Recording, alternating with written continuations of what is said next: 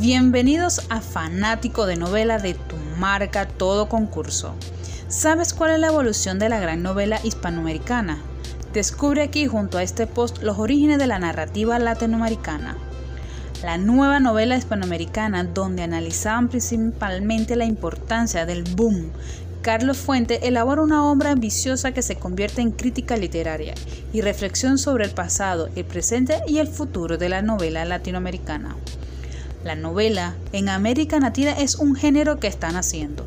No se logra obtener una nueva colonial ya que en España prohibió la importación de ellas, por ejemplo, las de la caballería, porque tenía un carácter subversivo.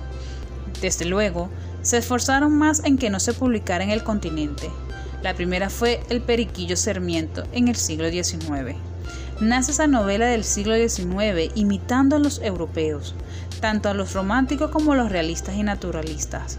Lo que debía ser expresión de las cosas solo expresa la admiración de los escritores latinoamericanos a Europa. La visión de la literatura es caricaturesca. Por aquel entonces, solo existe la excepción de la policía gauchesca. Cuando surge la respuesta a esta situación, nacen los indigenistas. Pero los indigenistas eran costeños, de la urbe, no conocían realmente al indígena. Escribían como los europeos sobre los orientales y lógicamente la visión resultaba también de caricatura. Los clásicos tienen su importancia histórica porque hablar del paisaje, entre otras, la preocupación social tiene que ir acompañada de una técnica. La vorágine, Doña Bárbara y otras son interesantes por lo que revelan, pero pobres estilísticamente.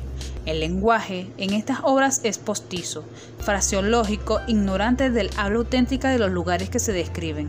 Ante las novelas latinoamericanas tenían una importancia local, nunca universal. La universalidad de la novela latinoamericana comienza con Carpentier, Cortázar, Onetti, José María Argueda, Juan Rufo y Carlos Fuentes.